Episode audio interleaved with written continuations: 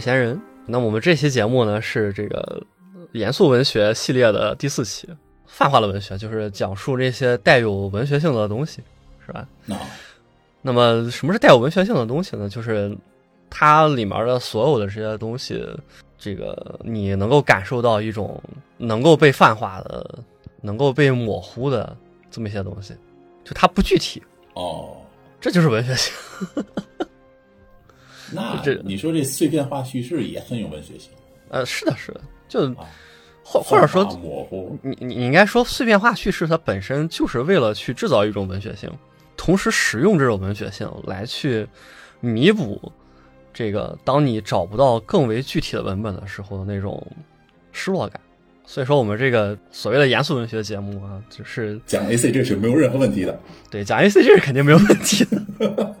一个是这样，另外一个是在这个我们现在这个二十一世纪二二十年代，文学已经完全的就是一个很过去式的东西，它已经被掰碎了，揉进了现在我们接触到了所有的另外的一些额外的地方，嗯，什么广告、电影、电视剧，可以包括游戏啊和一些比较嗯，对比比较深刻的一些动漫吧。对对对，凡是他想要去跟你讨论一些东西，有所表达的时候，对，宣讲一些观点也好，讨论一些问题也好，这些我们都是都可以认为他是来进行一些文学创作，只不过可能他的这个提出的问题也有简单的，也有难的，也有好的，也有坏的，嗯，是吧？这个这个好的坏是指的这个，你从解答和思考这个问题当中，你能够得到什么东西？嗯，呃，然后也有一些是有固定答案的，有一些是没有固定答案的。呃，然后你在进行这些东西的过程当中，你也能够体会到一些，收获或者成长。，对对，这都属于我们现在所讲的这个泛化的文学经历了。然后你再回想一下，是吧？我们的语文课其实就是这样的东西，因为老师肯定不不会说上课就光给你讲课文，他肯定会也给你放个电影，是吧？嗯，当然这个这个，嗯，如果是我当语文老师的话，我肯定就会跟他们讲这个极乐迪斯科。这是为什么？就我们说这个文学和政治是永远分不开的，因为既然你已经是要讨论这些东西了，那么你必然就会涉及到发表你的观点。你要发表观点，那那就那你就是政治了。我我虽然在前面的期里面一个劲儿给大家强调这个文学本质是结构是这些东西，但实际上，当我们去看看一些具体的作品的时候，它不可能真的就完全的由结构所组成，它势必会掺杂一些别的东西。那掺杂了这些别的东西之后，你去对它进行解读，你更多的还是要回归到它到底说了什么。那势必也就会掺杂到政治、社会，你得后台够大，是吧？你这个电台，哎 不行，这么说，这么说，咱这个，咱这个也过不了审。不会不会，说的就是迪士尼啊，搞什么偷偷摸摸，搞什么小动作。说就漫威，是吧？对对对，嗯，搞什么小动作？嗯，你说这样，你说这样听听众信吗？懂的都懂。结合实事实啊，结合实事实。结合实事实。今天这一期这个就是以宫崎骏的这个《幽灵公主》为例子啊，给大家讲一讲到底是怎么算你在文学作品当中抓住了一个问题，怎么算看到作者去试图给你讲述这个问题，并且去解决这个问题。我在一开始说讲宫崎骏的时候，这个。叶老师就非常的兴奋，就哎呀，终于终于要来了嘛！我们终于要开始讲这个 这么深刻的这种匠人可以算吗？我觉得，我觉得我还好，还没有隆重的出过一期比较有分量的节目。但是我今天听了你的开场以后，我突然感觉到了危险了。我们是这个高高举起，轻轻放下，是吧？啊 几年前有什么说法？什么日本动画三大大师，什么日本动画四大大师，啊，什么日本动画我也不知道往后能排多少，反正宫崎里面肯定有宫崎骏，肯定有什么宫崎骏押金手，然后后面可能可能会有什么大有克洋金敏啊，什么富野由悠季、安秀明啊，安秀明是吧？然后嗯你看着这个逐渐扩张的这个名单名字上面，既有这个动画电影导演，又有这个 OVA 导演，又有这个 TV 动画导演，又有这个就做 TV 动画，又做剧场，还做特摄，还做啊，是吧？嗯，你说这都是痞子吗？啊，你这说的是一个人啊？你就觉得这个，这这这都是谁整理的呀？嗯，实际上这这都是谁整理的呢？这都是这个十多年前的这个，啊，十多年前的老二次元们啊啊，那个时候的老二次元们大大概都是初高中生啊整理的。当年的这个，当年的这个这个二次元的讨论环境是吧？嗯，或者说我们说看动画片的这个环境，基本上来讲，大家是不会去考虑你这个东西，呃，为什么好？大家都是凭借了一股子这个原初的我们对于一个作品的这种第一印象去进行评价的。是不是就好像那种，比如说那个美少女动画、机器人动画或者体育动画，我们看的就是你表达这个很明面的这些东西，我们就很喜欢，我们就很喜欢它。对。十多年前就是这样。最近这几年发生了什么呢？啊，最近这几年出现了细分市场，就是原来的时候吧，你这个作品由于整个市场里的这个蛋糕不够大，你必须要照顾到大众的口味。你觉得这个大部分人都想都想来看，你就能够让你就能够切走大部分的蛋糕。啊，对。而现在呢，蛋糕已经很大了，你稍微切一块，哎，我就能赚非常多的钱。那你为什么要想着我要顾及别人的口味呢？是吧？那就造成了，你看，零六零七年那个时候一季才二十多部，现在一季就四五十部啊！当然，这都是 TV 动画啊，这说的是日本的 TV 动画，但是你放到全世界所有的，我刚才说的这个泛指的这个这个文艺作品啊，嗯嗯，是吧？文艺作品上都是一样，都是一致的。你随着这个网络的普及啊，势必这个整个的这个大环境里面，它就它就是变成这个样子的，就是作品都具有针对性，对。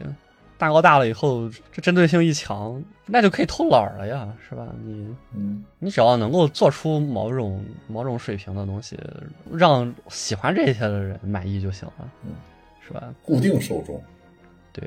虽然说了日本动画，但实际上，嗯，文学就是这么示威的。零几年的时候，我们可能还有一些集体记忆，比如说宫廷御乐酒，但是。在过去的这几年里的这个，我们先不说春晚有没有越办越差这个这个问题，类似于这种一个文艺作品成为全国人的文化记忆这种这种情况，是不是越来越罕见？战狼，战狼，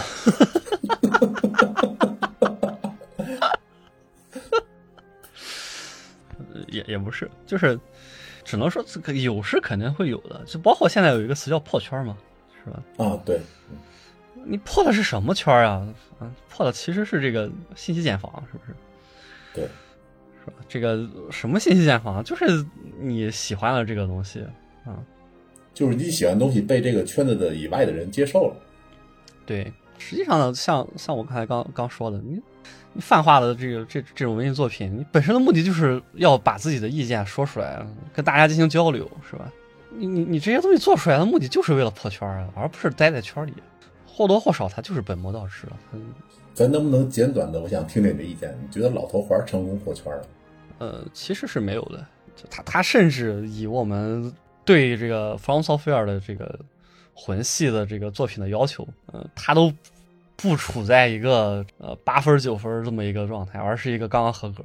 大部分人喜欢他，也不也不是因为他是魂系游戏或者他的游戏叙事怎么着怎么着，更多的是因为呃他提供了足够量的内容。回到正题，文文学这方面破圈的事嗯，回到正题应该是宫崎骏啊，嗯嗯，宫宫崎骏其实也是一个，那么半天还没提宫崎骏呢，是吧？十十五分钟没有提宫崎骏是吧？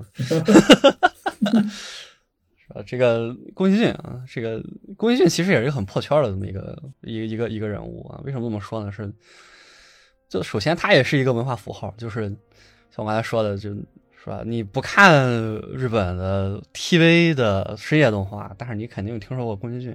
那么对于一般人来说，谁管你是动画电影和深夜 TV 动画有什么区别？反正你们都是会动的制片人，是吧？那么其次呢，这个《千与千寻》也是第一个拿了这个奥斯卡的这个最佳外语片的动画片，就是很让人唏嘘啊！一个动画片啊，拿这个这个电影的奖啊。他有一个说法是很有意思的，就是他认为你要是你要做动画，你你的人你这个动画里的角色也要有演技。嗯，对。可不可以理解成细节或者行为的呃帧数比较足？啊，不不，就就就很有意思啊，这点很有意思，因为你知道动画它作为一个它它作为这么一种这个文学题材，它的一个、嗯作为一个文艺题材，它一个它的一个最大的特色是什么？是就它是一个它是一个标准的从无到有的那么一个过程，是吧？嗯那所有的一切，它能够做成什么样子啊？完全的以这个导演啊，我们叫监督的个人意志为讲为转移的，监督想让它变什么，它就变成什么样，是吧？反正就找人画就行了。哦，这是不是就是大地老师原来说过的那个动画是一种表现力拉满的一个表现形式？啊，是的，所以说它的表现力绝对是拉满，就唯一能够限制他的就是你的监督个人水平。对，你监督个人水平不够，你想象不出来这个地方能够做出什么样的画面，他表现力肯定就会弱。但是你监督个人水平够，哇，那表现力是吧？我相信，A 老师，你反正你也看过什么《天元突破》是吧？啊啊那那什么表现力是吧？你你你再看，是吧？你再看这个这个你看骑脚机动车，呃，总之就是，它毕竟是纯纯纯的人造物。电影的话，就即便是导演会跟演员说这些东西，还要考虑演员自己的自身的水平啊。那演员自己自身水平是什么？就是我们所说的演技啊。这个演员能不能把所有的导演告诉他的，他自己想的这些东西传达出来，能吗？嗯，是吧？肯定有这样的人，但是我觉得不不会很多。这就可以理解为什么宫崎骏他这个观点非常有意思。就你动画片里的人物已经是这个样子了，就你，就我们已经默认了这个角色出现就是在传递作者的这么一个想法了。在这个情况下，他还要要求这个东西自己有演技，嗯，对，呃，这又是一个什么样的？这又是一个什么意思呢？这其实是说的这个我们每个人日常生活当中的很多的这个行为，嗯和你在荧幕上展现出来的角色的行为是不一样的。嗯，就是那种演技很做作，对对对是一种情况。对对对，就你要做到让大家明白这个东西，这个画面它是经过了设计的。嗯，但是演员又如果表现出来他在演这个，他是演这个行为，那我觉得这个演员可能不是特别的就有有演技吧，应该是。就宫崎骏他觉得这个呃我们做动画的不能够忽略掉这一部分，就是嗯把就是不能够忽略掉演技本身是跟现实妥协的产物，演员本身可能无法完整的把这个角色演绎出来，所以它就是有限的，所以它就是模糊的。嗯嗯而这个动画本身呢，它会做的过于具体。对，只要监督或者那些编剧什么想到了，让这些画师去画，画成什么样子，比如说是远景、深景、模糊，还是说有一些嗯比较幻想风的一些风景之类的，我觉得这就表现的，他只要想表现，你就能看出来。是的，就是过于具体，它就会失去文学性。所以我觉得这是宫崎骏他他对这些东西的一些考量，嗯，然后他这也是为什么他他会喜欢他他还有一个爱好非常有意思，是喜欢拉这个没有任何专业的配音功底的演员来给他的角色配音。你说的是不是那个谁？没有没有没有，他他几乎所有的电影都是这样的，就你你你听他这个主角们的这个声音，你就觉得啊，好硬啊，就跟我前天跟你们说那个打开那个那奥尼康那个嗯一进去哇，味儿太冲了，三个女主全部 全部棒读，他们在干什么？一查，哇，好家伙啊，偶像哦，不是声优啊，好吧好吧，试一试。嗯啊，关掉，嗯。郭靖他找这些这个没有经过专业训练的这个非声优去配音，其实也是想要做做出这种割裂感来，就是，呃，让你明白，我们这个动画虽然是动画吧，但是我们是想要从当中讲一些东西的，时刻的提醒你这个，呃，它是它是一个动画，它是一个虚构故事。就他不想让你完全沉浸在一个虚构的东西里面哦，就是他不太喜欢沉浸式体验。啊！对对对对对，看 他的作品是非常刺痛的啊，我反正是这么觉得的。但这个不在我们本片的这个分析范围内。我们这篇分析是什么？是讲这个幽幽灵公主她是怎么抛出一个问题，然后再解决一个问题的啊？这个这个这个至关重要。那那那我就必须要先给大家讲讲幽灵公主是个什么样的片子。贤老师，幽灵公主你看过几遍啊？呃，呃，你这个你这个怎么就感觉跟那个什么什么什么六老师这个孙悟空有几个女朋友？我也记不清楚我看几遍了，反正我从大二的时候完整的看完第一遍嘛，就因为之前小的时候没有完整的看过，从那时候开始这个深深的被这个作品震撼，一年看这个立下了宏愿，一年看一遍。其实今今天这期节目的背景啊，是前二前二前不久刚刚看完了第十十，反反正十多遍了，反正十多遍了。然后这个也没有十多遍吧？哦，好吧，说也应该十多遍了。嗯，啊，反正就一年看一遍嘛，就自己想想看。之前的时候基本上是每年春天这个开春的时候，找一天晚上闲没人干拿出来品一品。我有一个十六个 G 的这个典藏典藏版，二 K。之前最早的我那个电脑这个分辨率什么幺三六六乘七六八，我靠，我也不知道为什么我下个二 K。就是为了等待今年这个，对对对，嗯，贼清晰。去年刚换电脑嘛，嗯，我都换了也是幺零八零 P 的屏。啊，很多人喜欢把幽灵公主和风之谷放在一块儿，觉得他们都是讲一个大的环保主题的故事。实际上，我并不觉得幽灵公主是一个讲环保主题的故事的，或者说，环保对他是讲环保，对环保对他来说还是太小了。幽灵公主讲了一个什么故事呢？是这个。在日本的这个上北下南南南边有这个虾夷人啊，夏邑人的一个部落，这应该是在战国末期。某一天，在这个部落里呢，突然冲进来了一一只浑身缠满污秽的野猪。男主拿起打卡，这个剑术了得啊。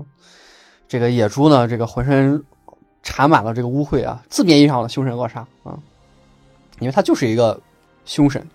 他那个污秽呢，其实是那种能够传播给人的一种诅咒。啊，嗯，然后他马上就要冲到村子里边了啊，马上就要伤害到这个村子里面的这个其他人了啊，三个少女啊，然后还打卡这个不顾这个接下来可能会受到这个凶神的诅咒，向这个猪射箭啊，然后把这个猪野猪成功的挡在了村子外面。过了一会儿呢，从村子里面跑回来这个他们这个部落里的这个巫女啊老婆婆给这个。倒在了地上啊！因为这个被一箭射中眉心，然后倒在了地上的这个野猪上上来贡品啊，祈求他不要怪罪这些人。然后你就听见这个野猪在那说话，他说：“啊，他十分的憎恨啊，他要诅咒这一切，然后他就死掉了。”人们在看阿西达卡他的手啊，他的手呢就已经被这个诅咒侵蚀了。嗯啊，一些是暗色的花纹之类的。对，显得好像这个肉是腐败了一样。然后这个根据这个村子里的规矩呢，他就被放逐了。然后卡西达卡把这个头发一割啊，就从之前的束发的状态变成了散发的状态。放逐之前呢，他的未婚妻还送给他这个送给他一个实质的小刀。我想着什么结晶眼小刀什么的。啊，对对对，结晶小刀。接着就离开了这里啊，这个去寻找啊，射向这个野猪啊，让这个野猪从变成一个凶神啊。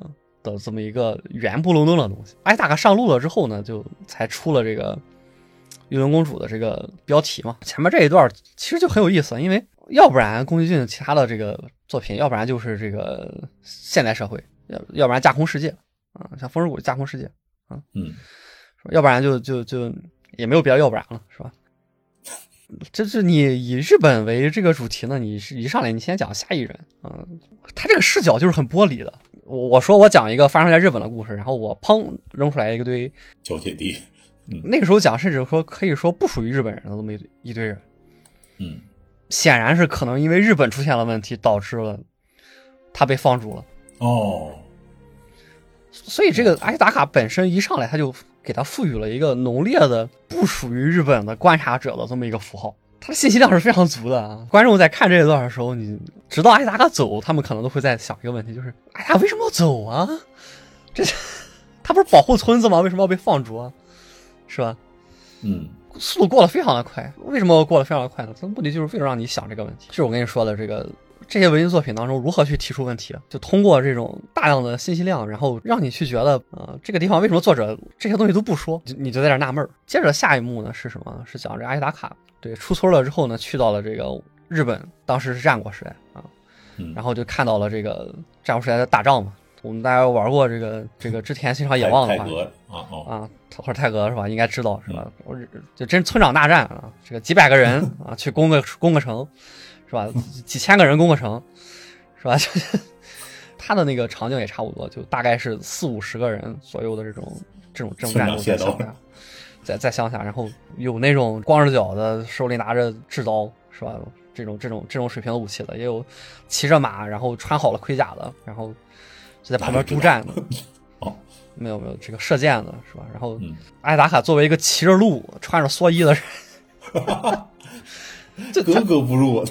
就他骑着鹿、穿着蓑衣，整整个这个也是为了强调他的这个异乡人的身份。接下来就是这个经典的什么一箭把头射射下来了，在当他伤害人类的时候，他的这个手上这个被诅咒的那一部分，这个表现出了异常强大的能量。看到这里的时候，大家可能有一部分的日本的观众就能够反应过来了，就是那个猪呢，应该是一只这个山猪。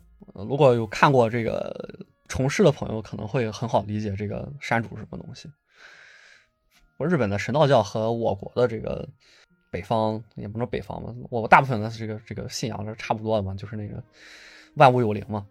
呃，山主就是他们认为在一个一片山里面，可能有一只非常厉害的生物，这个生物在这里可能活了几百年了，它统领这个山里所有的生物，所以就是它山神嘛，就是。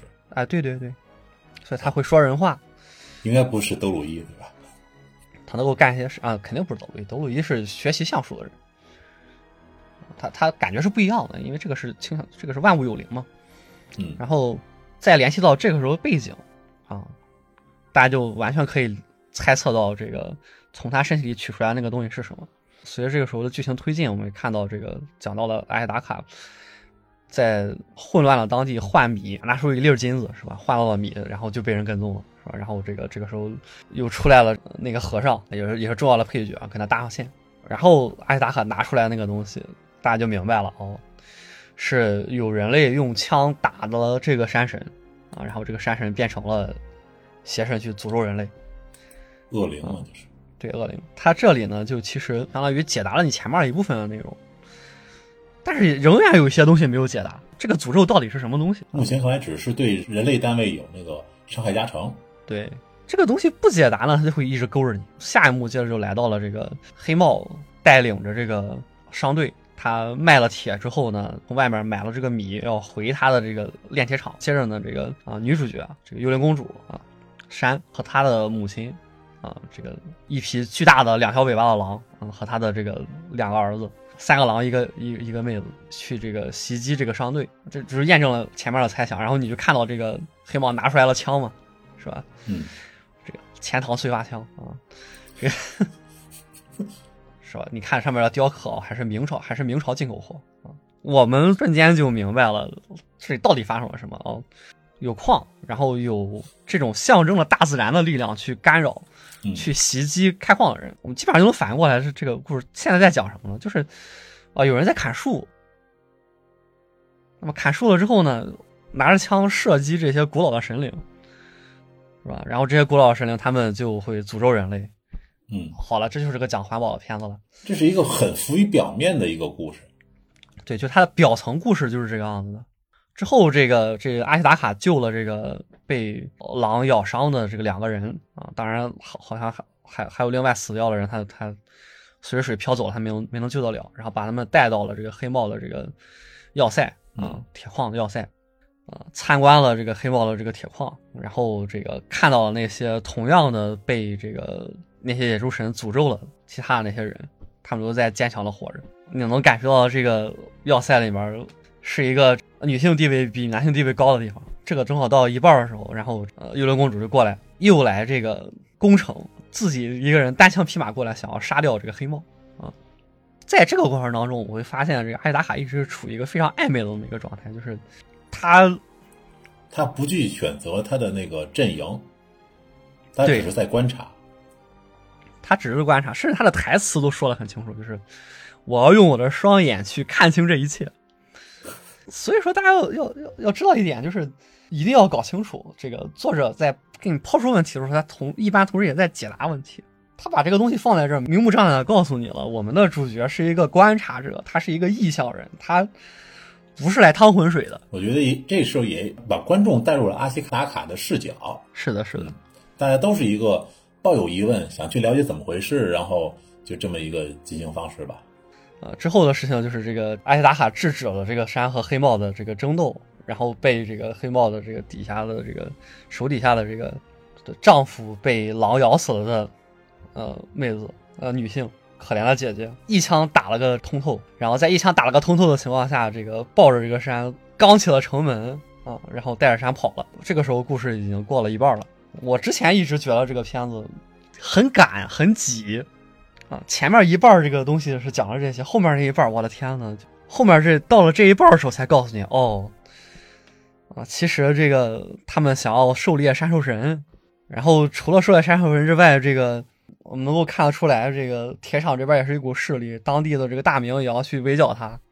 这个狩猎杀兽神的这股势力呢，也不想让这个钢厂做大，所以他们也要反手背刺这些这这这些东西。说黑帽呢要成为一个被枪打的出头鸟，你会发现他整个的这个势力就多的吓人啊，在后面一下子就砰一下就就就就爆开了，而在前面的时候呢。大家可能就觉得，哎，不就是这个黑帽要烧山，然后幽灵公主想要杀了他们？对呀，不就是这点东西吗？怎么后面刷刷刷出来这么多呀？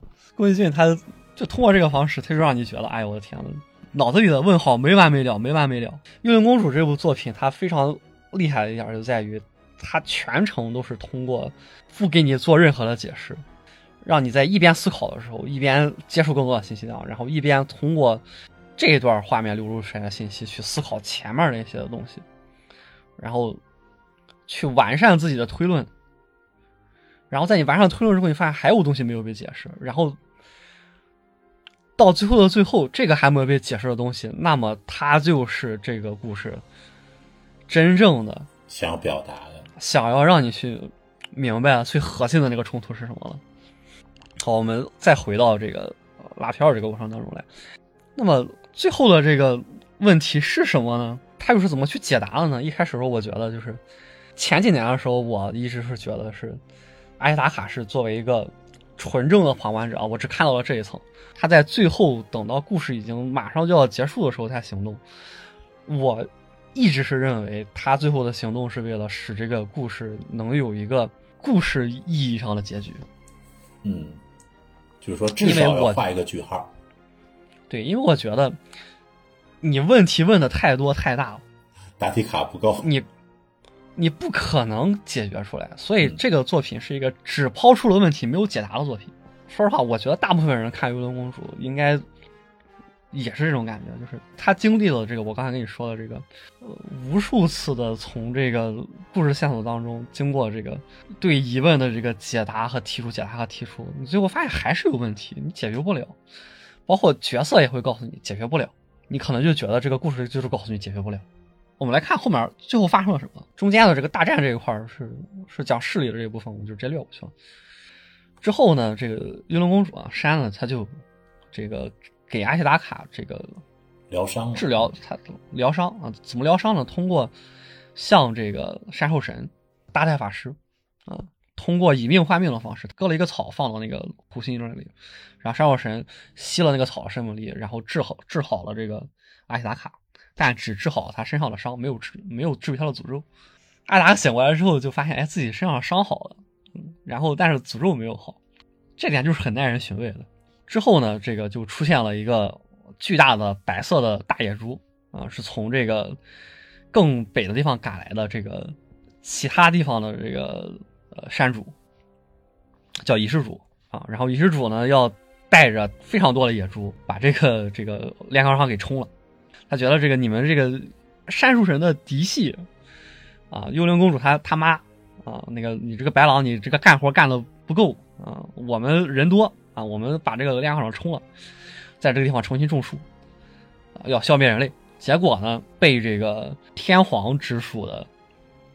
专业猎人，他们披着这个野猪的皮，啊，给下了这个诅咒啊，让他变成了一个跟之前的时候袭击艾达卡的那个部落的那个那个东西一样的那种啊邪神。然后他们的目的是什么呢？是这个邪祟人化的仪式主会去寻求山手神的庇护，然后他就会带着这些人去找到山手神。然后这些人他们的目的是什么呢？是狩猎山手神。而这个黑帽呢，带着大量的这个军火出来啊，帮他们去打这些野猪。这个时候呢，炼钢厂就空虚了。然后这些人呢，还顺手跟跟当地的大名勾结，告诉他们炼钢厂空虚，你们去打炼钢厂。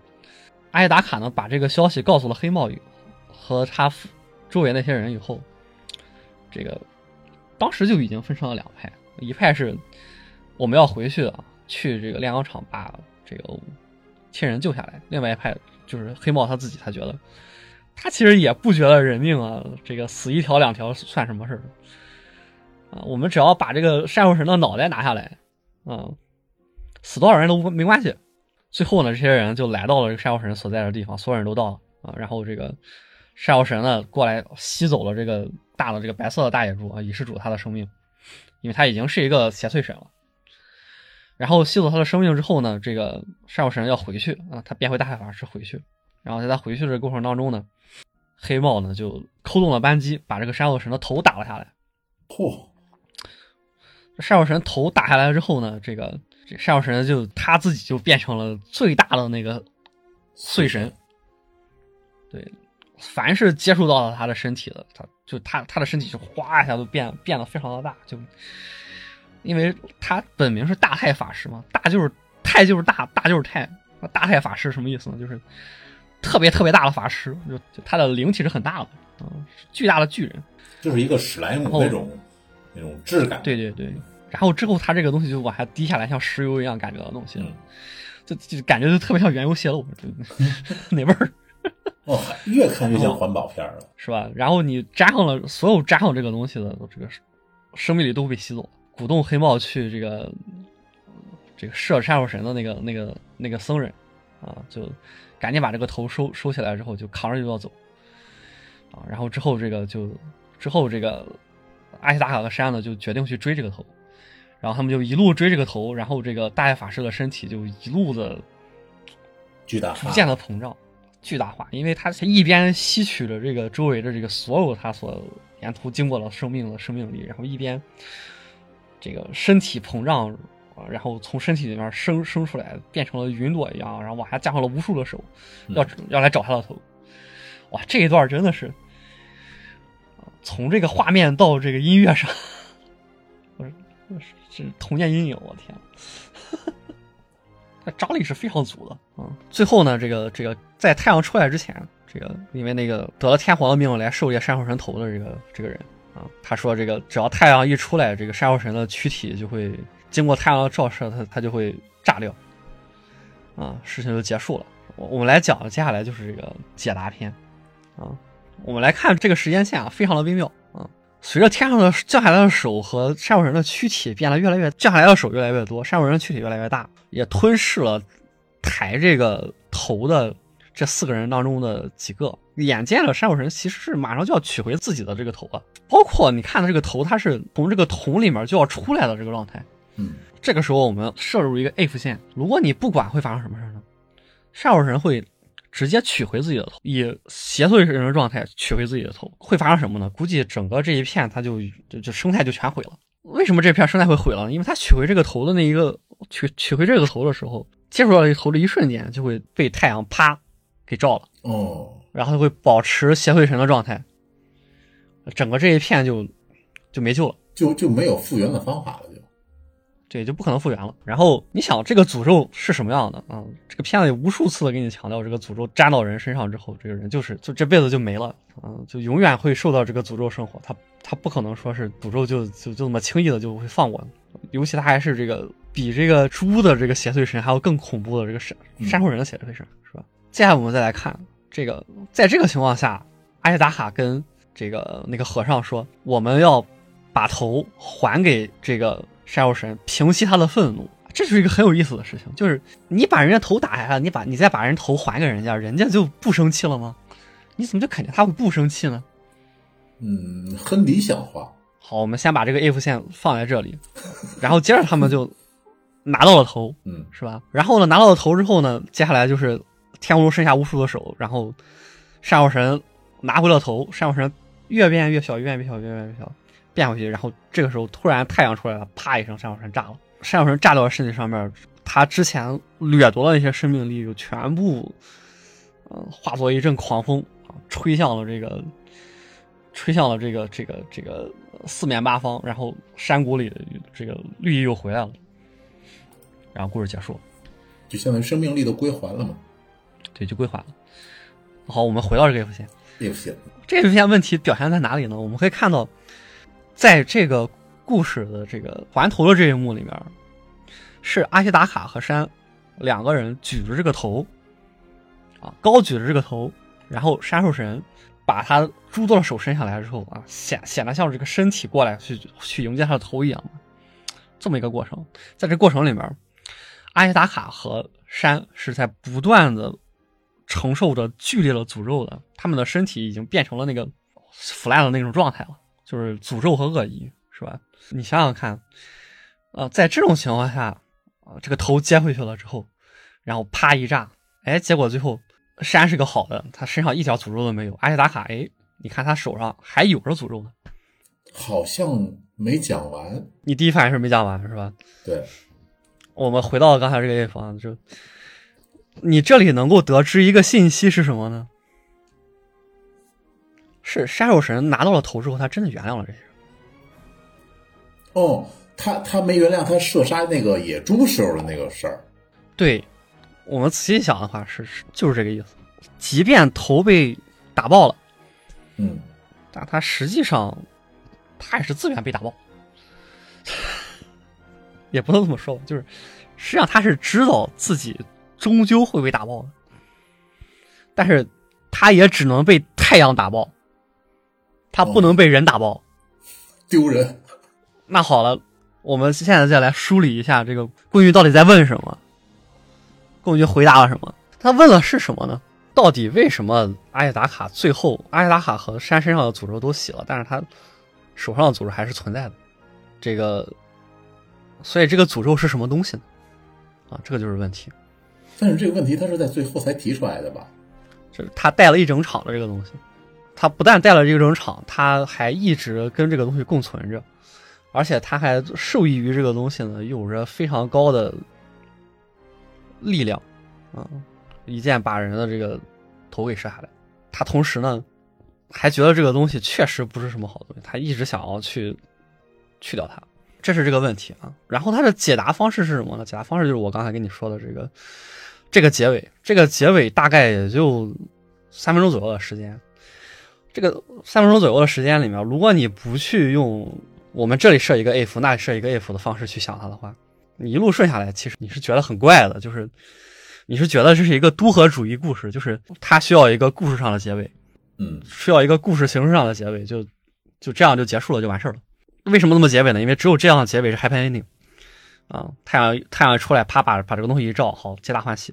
从结构上来说，确实是这样。这个就是我跟你说的，他提问题的这个方式嘛，就是你在不断的这个、嗯不断的发现他在给你解释你前面的所有的疑问，到最后还有唯一一个疑问没有解释，那这个疑问是从哪来的？你是溯源溯回去的，这个巧妙。这哪来的网络流行语？所以他真的是讲环保的吗？啊，为什么你如果说真的是讲环保的话，讲环保，你像山兽神是一个什么样的意象在这里面？自然的力量，是吧？它应该是一个跟人类完全处在一个对立的啊，或者说是，如果我们要讲环保的话，我们认为人和自然应该是什么和谐相处的，是吧？和谐对共存。它应该是什么？一开始的时候，我们认为人类伤害了它，但是自然接纳了人类，人类跟自然和谐相处。嗯这是这是一个环保的这么一个比较经典的一个结构。对，这是一个环保应该环环保议题应该有的结构。嗯但是我们看山药神，它是什么呢？看戏。嗯，哎呀，我头没了。哎呀，我头又有了，哎呀，我炸了，没事了，没事了。啊，我们再回到阿耶达卡身上来，阿耶达卡他在干什么呢？看戏。哎呀，你这个头不能射，头不能射。哎，不行，我们去把头追下来，把头还回去了。所以你你发现了吗？是阿西达卡和杀肉神他们两个其实是一是一致的。除了阿西达卡和杀肉神之外，其他人跟他们不在同一个平面上。嗯，对，杀兽神和男主基本上都相当于一个局外人。对，然后，但实际上，你想想看，整个片子里面最为重，如果你要是说这是一个环保议题的话，整个片子里面最重要的代表自然力量的那个，他也是个局外人，你怎么去解释嘛？他没有一个明确的反派。是的，就是所以说，他不是一个，他不是一个讲环保议题的，就你不是讲什么自然反噬啊之类的。对，因为首先他就没有反派，他就。没有一个说谁谁谁破坏了自然是有罪的这么一个推定在这里面。我觉得这片子可能是讲述那些这个贪婪的资本家。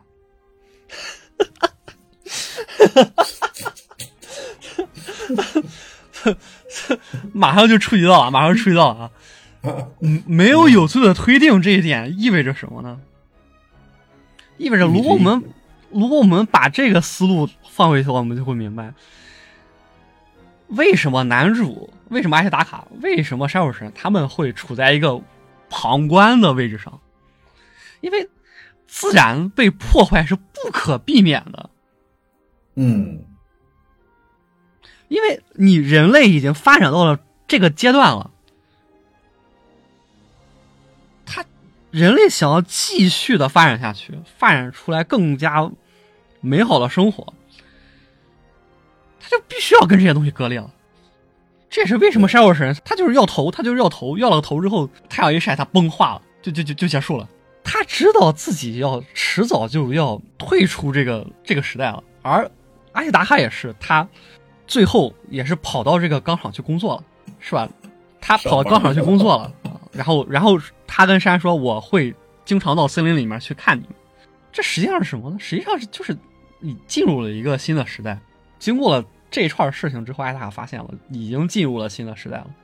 哎，这是不是有点那种，就是比如说那些毁掉了这整座山林，然后呢，在山上盖了一个公园然后呢，有一个人可能很有正义感，开始说：“哎，你们不能建，不能毁山啊，不能伐木啊。”然后最后只能去那个公园里感叹一下：“哎，以前这是座很大的山，那种感觉。”嗯。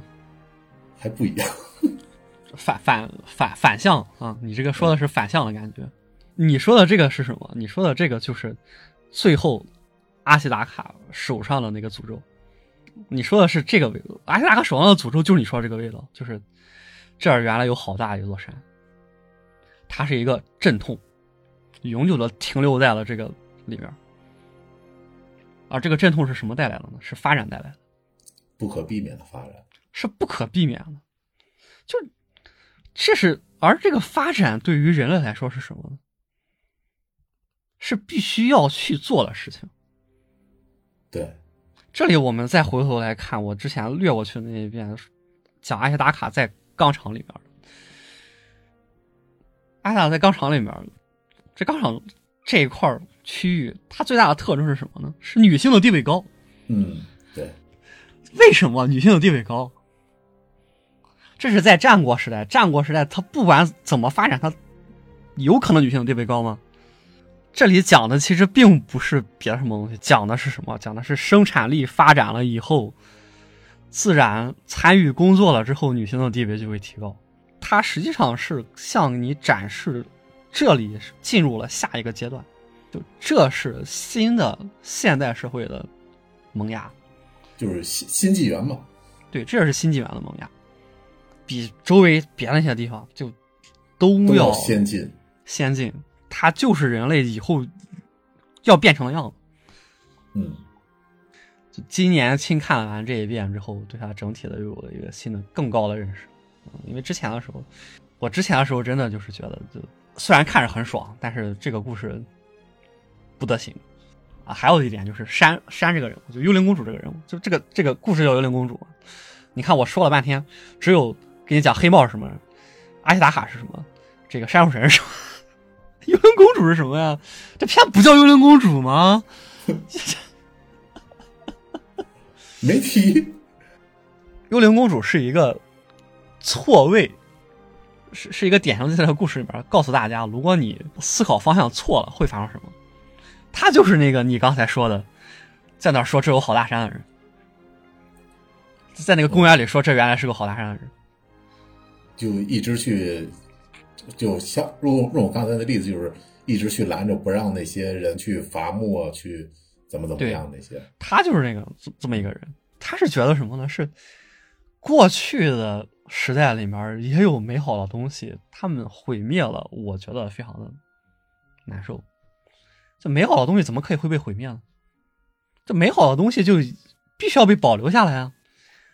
如果人类的进步就要一定要毁灭过去的东西，这我不能接受啊！最后等到这个故事结束了之后，发生什么呢？啊，幽灵公主说她还要回到山里面，但是阿依达跟她说她要去钢厂上班了，两个人也就。相视一笑，然后就分开了。嗯，和解吗？这，和解了。为什么最后会和解了？因为最后已经完全的进入到了下一个时代，进入到下一个时代之后，之前处于转型期的阵痛的这些这这些人，他们就会明白，该抛弃的传统的美德这一部分是必须要被抛弃的。所以说，这个片子为什么为什么要叫幽灵公主？就是该抛弃的东西就是要被抛弃。好惨哦！这，唉，然后我们再收收回到最最最开始的一点啊，文学性是以以它的模糊为基础的。我去这么去解读《月亮公主》，也是基于的这种对它的整个故事情节的模糊上。我不是说我看到一就是一，看到二就是二。你如果看到一就是一，看到二就是二，你就会觉得这是一部环保片了。而且，它即使作为这个环保片的这个表面来讲。它也讲的很好，呃，没有。你如果是以一个环保片的思路来看的话，你就会觉得它最后这个结尾结了个什么呀？就就这么结束了呀？呃，反正最后就人和自然和谐相处。